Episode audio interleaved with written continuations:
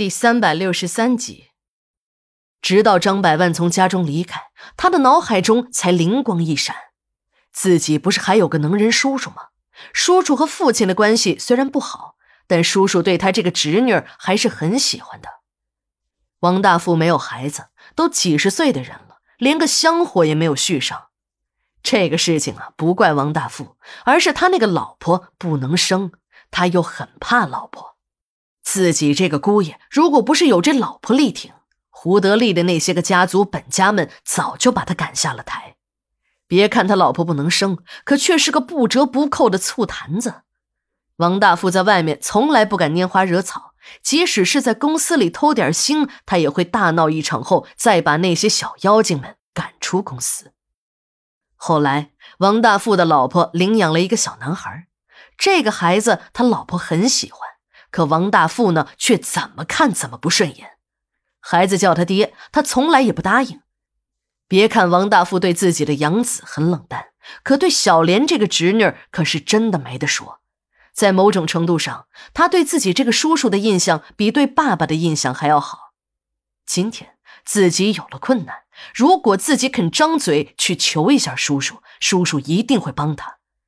想到这里，小莲拨通了叔叔的电话。小莲没有和王大富说实话，只是向叔叔借几个人，说自己这边呢有点事儿要处理一下。不出小莲所料，王大富非常的爽快，满口应承了下来。不到半个小时，几个古惑仔打扮的公司保安便来到了小莲的面前。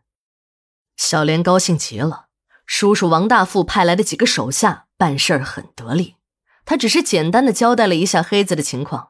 这几个人便向小莲拍起了胸脯，说：“小姐，你就放心吧，我们一定把您交代的事情办得妥妥帖帖。”小莲是一个善良的女人，她从来没有想过要去杀人，包括黑子这样的流氓无赖。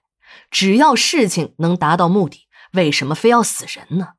那种血腥杀戮的场面，她想想就很反感。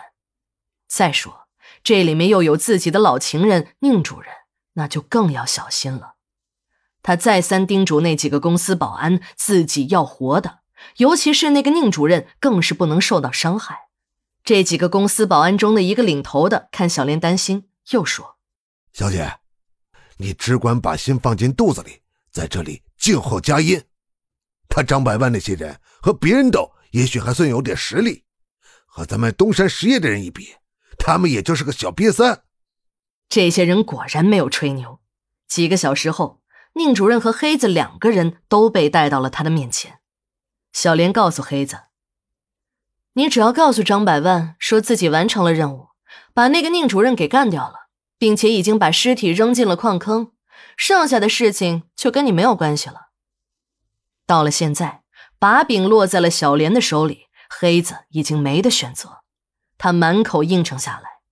小莲看事情已经成了，像变戏法似的拿出了一堆衣服，扔给了床上赤身裸体的黑子。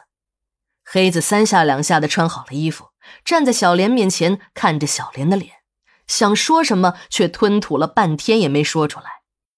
小莲看着这个平日里很是有些男人气的黑子，到了现在比女人还要婆婆妈妈的，便有些不耐烦：“还不走啊？有事儿吗？”“没，没事。”我这就走。黑子边结结巴巴的说，边向门口走去。黑子的心情很复杂。现在的这一关呢是过了，自己如何过张百万的那一关便成了问题。光凭他红口白牙的和张百万动动嘴皮子，让那老狐狸相信他真的把宁主任给做掉了，那简直是不可能的。吃他们杀手这碗饭的有一个不成文的行规。那就是给东家办完了差，还得带点证据回去。现在这宁主任身上的汗毛一根不少，自己拿什么交差？刚才他想把自己的难处和小莲说一下，让这个女人帮一下自己，可想了半天，还是别说了。小莲一个女人怎么会知道黑道上的规矩？再说了，即便是知道，又上哪儿去给他弄呢？最后他一狠心，去他妈！干脆呀，自己也来一回死猪不怕开水烫，就说自己一时心慌，忘记了从死人身上取点什么了。黑子的心里没有底，他不知道张百万会不会信。